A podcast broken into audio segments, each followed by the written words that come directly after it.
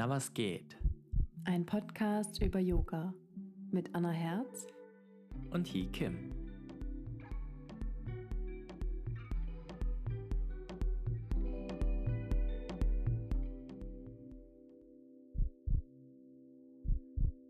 Hallo, liebe Zuhörer. Willkommen zu einer neuen Folge. Wieder mit mir. Hier ist die liebste Anna. Na, was geht? Und wir fangen wieder mit einer kleinen Übung zu Beginn der Stunde an. Und ich würde dich einfach mal bitten, die Augen zu schließen. Und dann atme noch tiefer aus. Atme tief ein und spüre, wie deine Bauchdecke sich anhebt und dann dein Rippenbogen. Atme gleichmäßig wieder aus, genauso tief.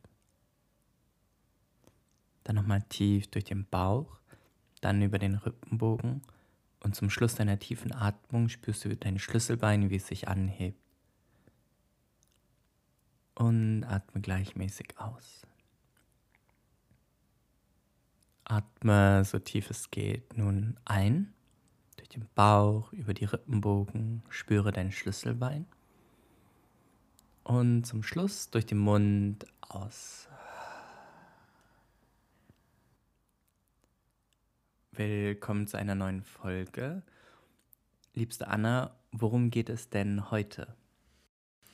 Heute ist unsere Jahresrückblicksfolge. Wir schauen einmal zurück auf das Jahr 2020 und sprechen darüber, was so los war.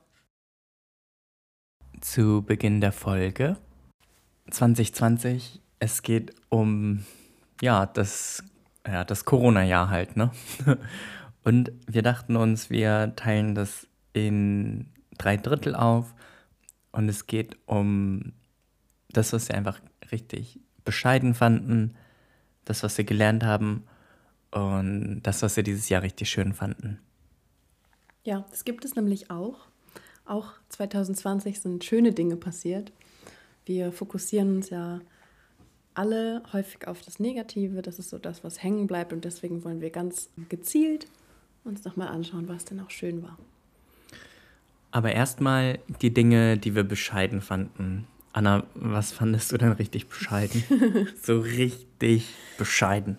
Ja, mh, mm, im Großen und Ganzen gab es für mich dieses Jahr ein Thema, was immer wieder problematisch war. Und das war Kommunikation. Und ich glaube auch, dass es zusammenhängt mit Corona und der Tatsache, dass wir uns alle weniger sehen und deshalb über digitale Wege kommunizieren. Und da fällt einfach viel weg in der Kommunikation. Also ja, Mimik, Gestik, das Augenzwinkern, das man manchmal braucht, um Dinge richtig zu verstehen.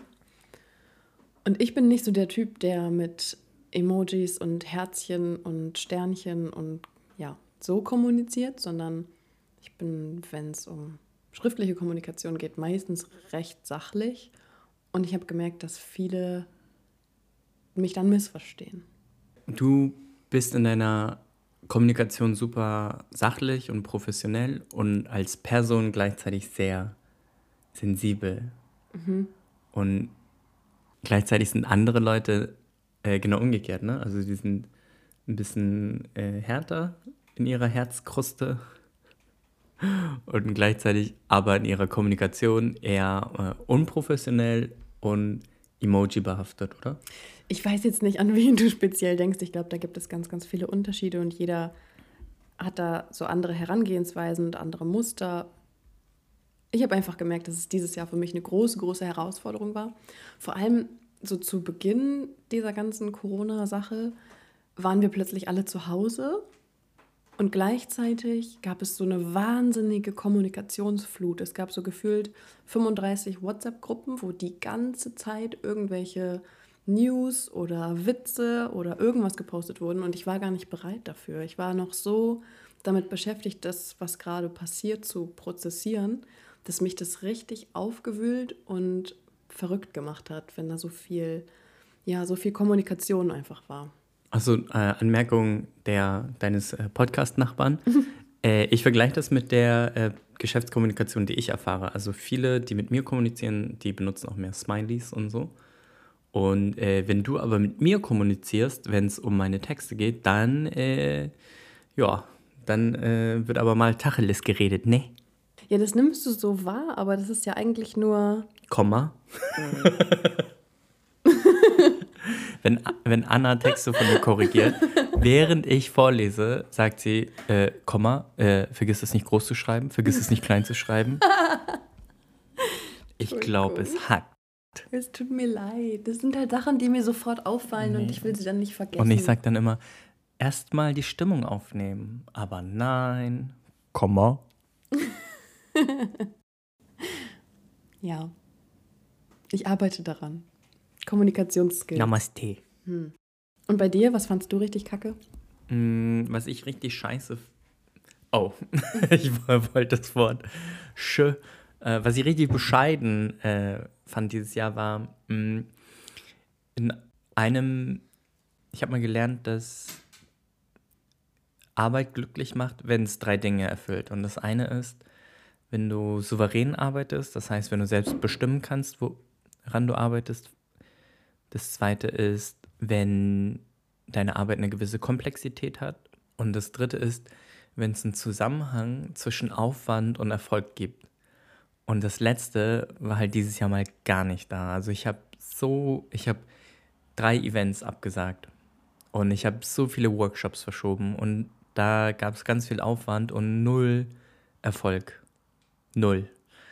Und ich habe dieses Jahr in zehn Jahren zum ersten Mal äh, war ich demotiviert wegen meiner Arbeit. Und das ist einfach nur so, so, so, so frustrierend gewesen weil du hast dann auch einfach keinen Bock mehr zu arbeiten, du liegst im Bett oder du läufst durch die Wohnung, schaust in den Kühlschrank, äh, machst ihn wieder zu und du hast einfach keine Lust, irgendwelche Dinge voranzutreiben, weil da einfach kein Zusammenhang ist zwischen ja, Aufwand und ähm, Erfolg.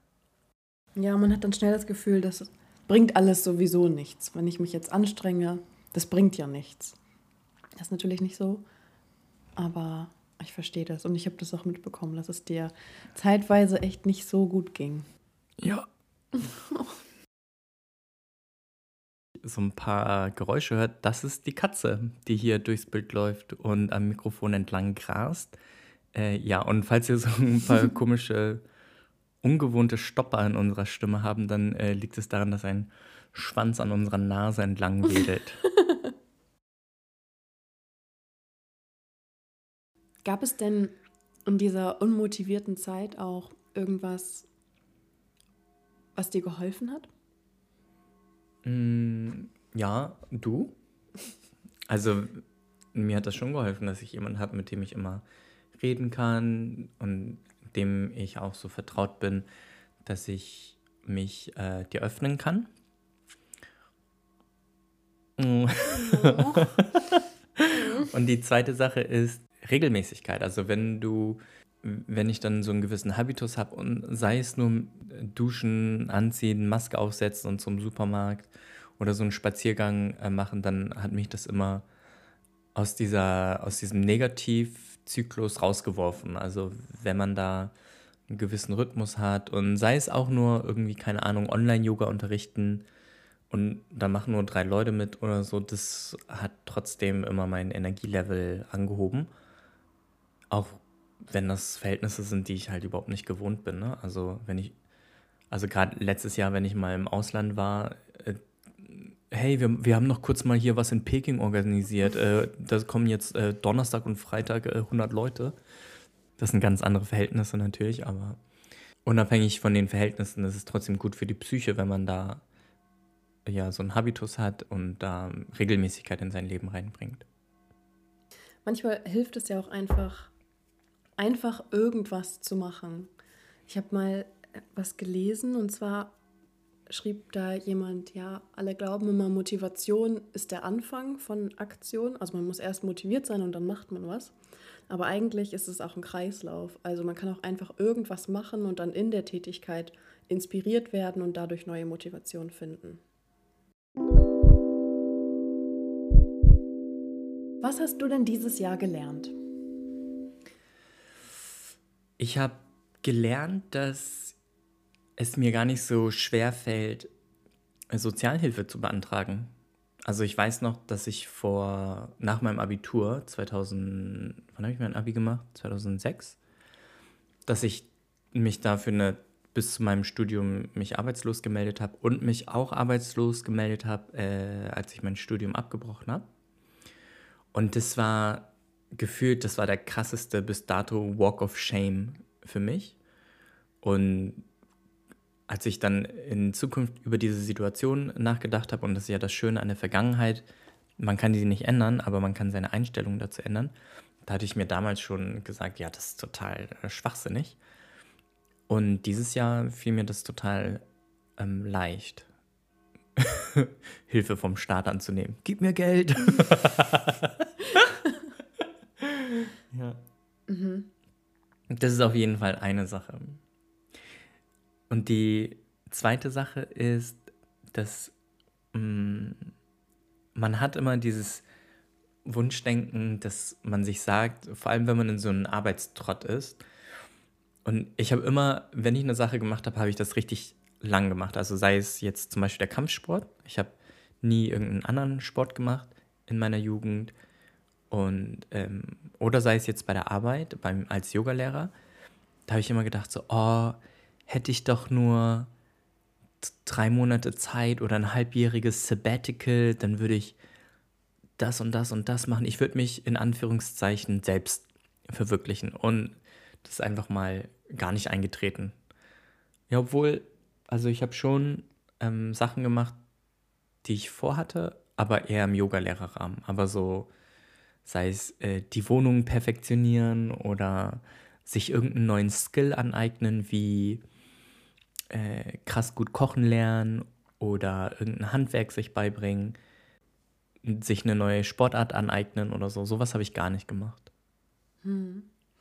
Aber Und, es ist auch schwierig, weil dieses Jahr war ja auch kein Sabbatical in dem Sinne, dass man weiß, es ist ein bestimmter Zeitraum und dann ist er vorbei, sondern das war ja die ganze Zeit so, vielleicht geht es nächsten Monat wieder ganz normal los. Zumindest hatte man irgendwie immer die Hoffnung.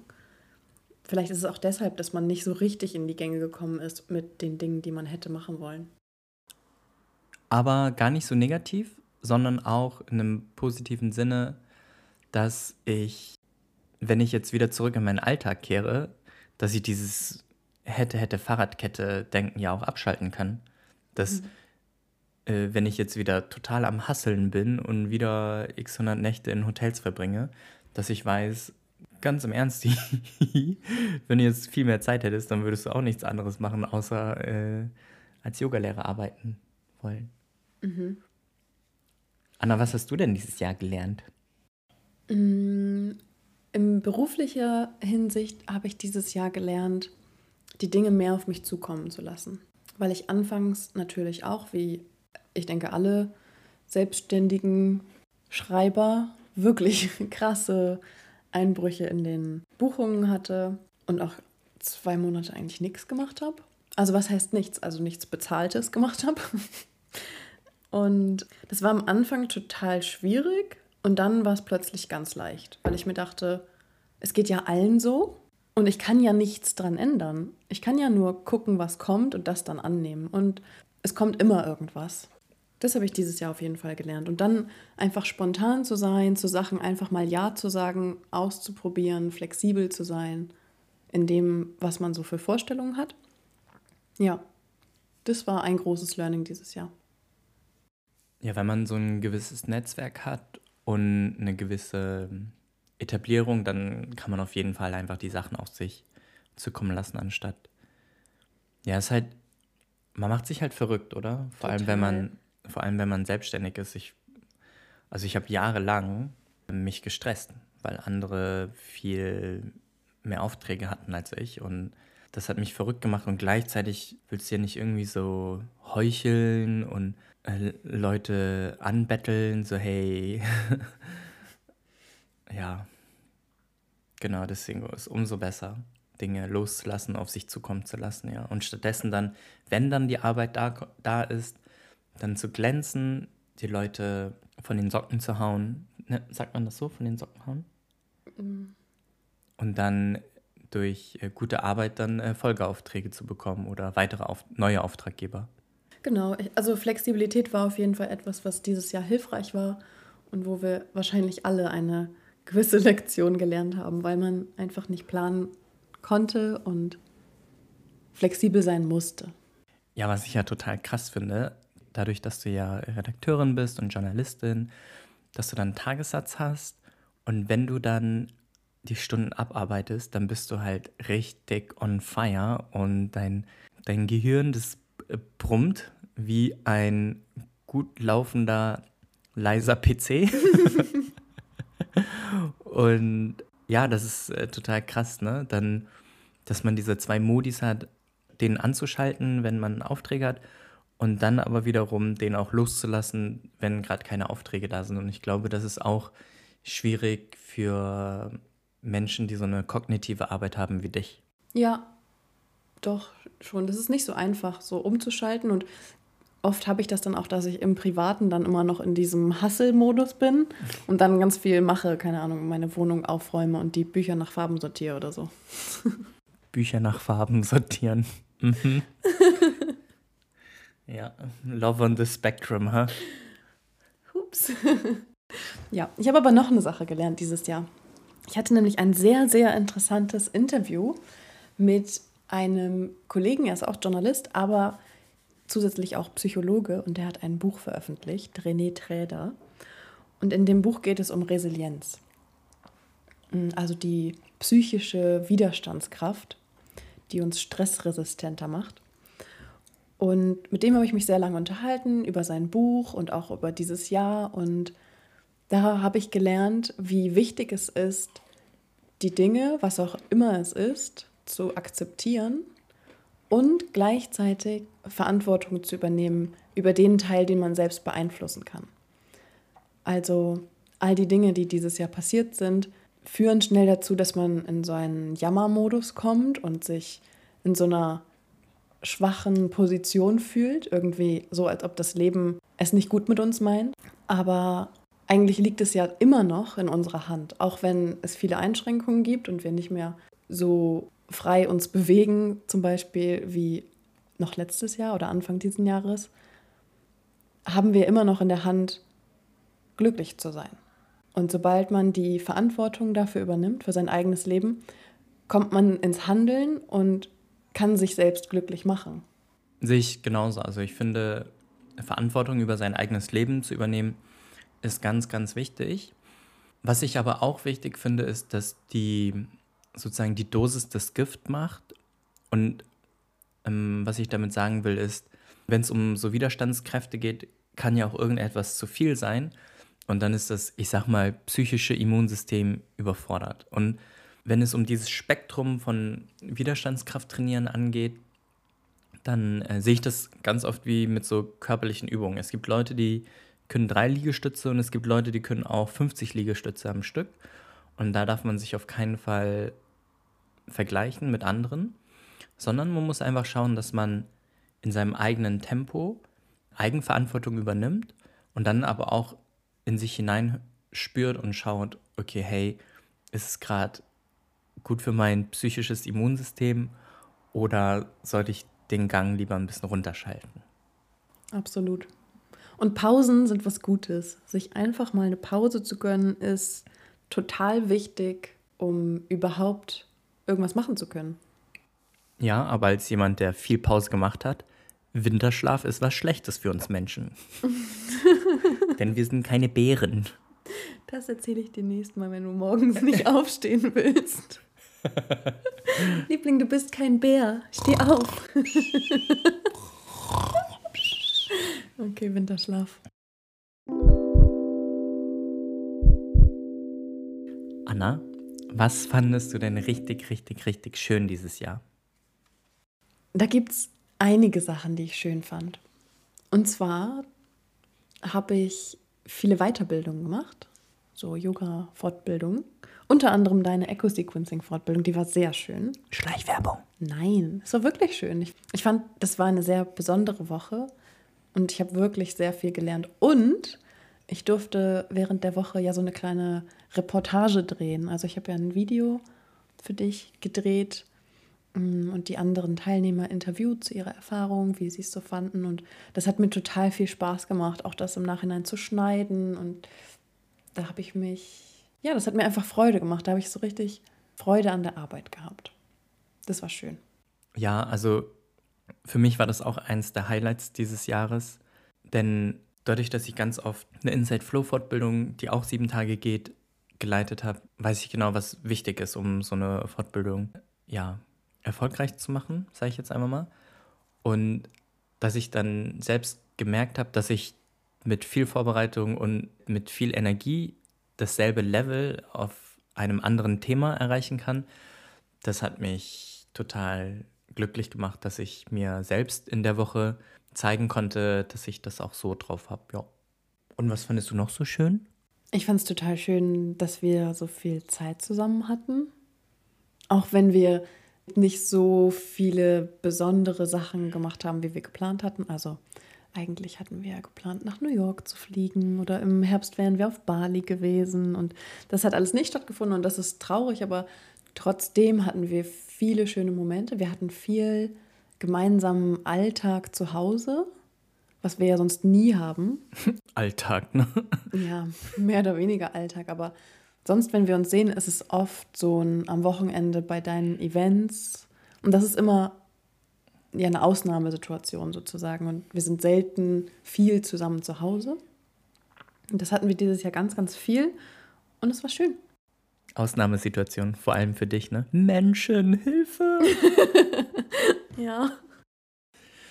Mm, ich fand schön, dass ich da im September noch dieses kleine Retreat hatte. Das war total schön, vor allem das Essen im Hotel Miramonte war das. War richtig lecker. Das war fast Fine Dining Level und es war einfach nur der absolute Oberhammer. Äh, ich kann euch auf jeden Fall die Hotels Miramonte empfehlen und die haben noch so ein Familienhotel, das heißt das Haus Hirt und das ist in Bad Gastein. Da war es wirklich sehr, sehr schön. Also auch so das Tal und die frische Luft. Da gibt es einen Wasserfall, ja, Thermalbäder und so weiter und so fort. Mhm. Sehr, sehr schön war das.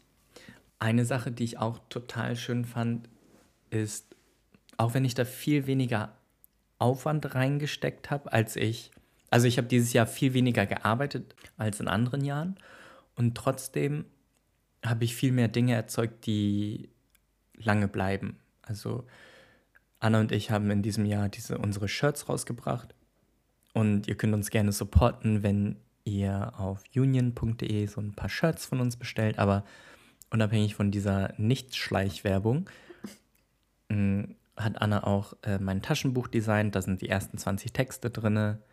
Und äh, ich habe noch an mittlerweile fünf weiteren Gedichten geschrieben und vier davon sind fertig. Und ich schreibe noch ein zweites Buch, was praktisch auch fertig ist. Und ich ähm, tue mich nur schwer, äh, die letzten ja, die, das letzte Kapitel zu schreiben. Und ähm, ja, das ist eine Sache, die ich richtig schön finde, dass ich da so ein paar Sachen habe, die bleiben, weil als Yogalehrer hm, bist du immer im Aspekt der Vergänglichkeit zu sehen, dadurch, dass dein Unterricht ja nach der Stunde praktisch weg ist. Selbst wenn es Videoaufnahmen gibt oder so, hm, dann ist es ja nur eine, keine Ahnung, audiovisuelle Aufnahme von von etwas, was aber in Wahrheit weg ist. Und dementsprechend finde ich es voll schön, dass ich was habe, was bleibt. Mir ist noch eine Sache eingefallen, die ich sehr schön fand. Und zwar waren wir im Sommer, als die Restaurants noch offen waren, in Frankfurt in einem ganz tollen Restaurant und hatten so ein schönes, was ist, vier oder fünf Gänge Menü mit so einem fantastischen Ausblick auf die Skyline von Frankfurt das war ein richtiges Highlight. Ja, das war wie, wie Urlaub. Also da, mhm. das zu zweit dort zu essen, ist so teuer wie sechsmal günstig essen, schätze ich mal. Und ähm, ja, das ist das Franziska-Restaurant am Henninger Turm in Frankfurt und äh, das ist so ein Fine-Dining-Restaurant und das falls ihr in Frankfurt mal seid, das sollte man sich auf jeden Fall mal gönnen. Das kostet richtig, richtig viel Geld. Anna war einen ganzen Monat äh, bei mir und da wollte ich sie, ja, wollte ich das irgendwie schön abschließen und dann dachte ich mir, egal, draufgeschissen, äh, das bezahlt die Soforthilfe. Oh je. Nein, Quatsch. das bezahlen meine Online-Stunden vom April noch und ähm, genau, da haben wir da haben wir uns es uns für einen Tag richtig gut gehen lassen, ja. Das ist auch ein schöner Kontrast zu die ganze Zeit in Jogginghosen zu Hause rumhängen und dann sich einmal schick machen und in so ein nobles Restaurant gehen. Das war ganz lustig.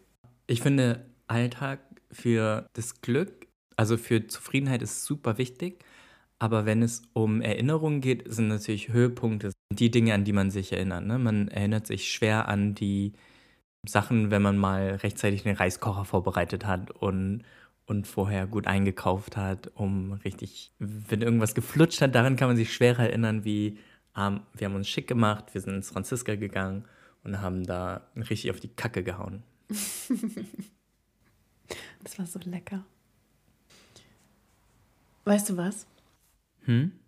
Ich habe das Gefühl, dadurch, dass wir alle dieses Jahr so viel zu Hause waren und manchmal auch in Selbstisolation alleine waren, wir natürlich viel, viel mehr Zeit allein verbracht haben und dadurch so ein Reflexionsprozess permanent eigentlich stattgefunden hat bei allen. Und ich habe das Gefühl, dass ich mich dieses Jahr noch besser kennengelernt habe. Ja, du weißt auch, wie du damit umgehst, wenn es äh, Klopapierknappheit in Deutschland gibt. ja. Das finde ich so krass, dass Leute ein zweites Mal auf die Idee kommen, Klopapier zu horten. Das, darauf komme ich nicht klar. Dieses Mal, dieses Mal ist es für lange. Jetzt muss ich vorsorgen. Jetzt, jetzt, jetzt geht's um die Wurst. oh Gott. Wusstest du, ich habe so eine Statistik gesehen, dass eine Rolle Klopapier bei einem Mann für einen Monat reicht und bei einer Frau für, mindestens für eine Woche? Das heißt, zwölf Rollen, ein Jahr. Und es gibt Leute, die haben für Jahre vorgesorgt. Ja, Wahnsinn. 2020, das Jahr der Klorolle. Bist du erleichtert, dass 2020 jetzt bald vorbei ist?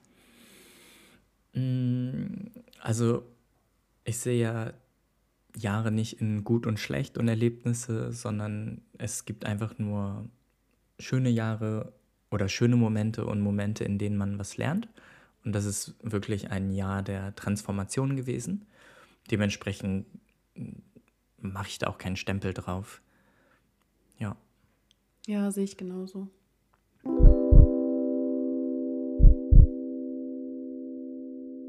Diese Folge war unsere Rückblickfolge. Und die nächste Folge, die letzte Folge in diesem Jahr, wird die Folge sein, in dem wir einen Ausblick geben. Mhm. Auf 2021. Ja. Und den Ausblick für die nächsten Jahre hat schon meine Nichte gemacht, denn es gibt Junha in meinem Leben, das ist meine erste Nichte und vor ein paar Tagen wurde Chisu geboren, meine zweite Nichte und sie ist ein kleiner, süßer Knuddel voller Liebe. Ja. Wir werden zum Ende des Jahres eine Yogastunde unterrichten. Am 31. gibt es eine, eine Yoga-Reflexionsstunde. eine Silvester-Class. Eine Silvester-Class. New Year's Eve Class. Yes. Macht's gut. Die Musik kommt von DJ Release. Mm, bestellt unsere Shirts, wenn ihr uns unterstützen wollt. Gibt uns eine positive Bewertung auf äh, Apple Podcasts. Und genießt die Weihnachtstage mit euren Familien. Tschüss. Bye, bye.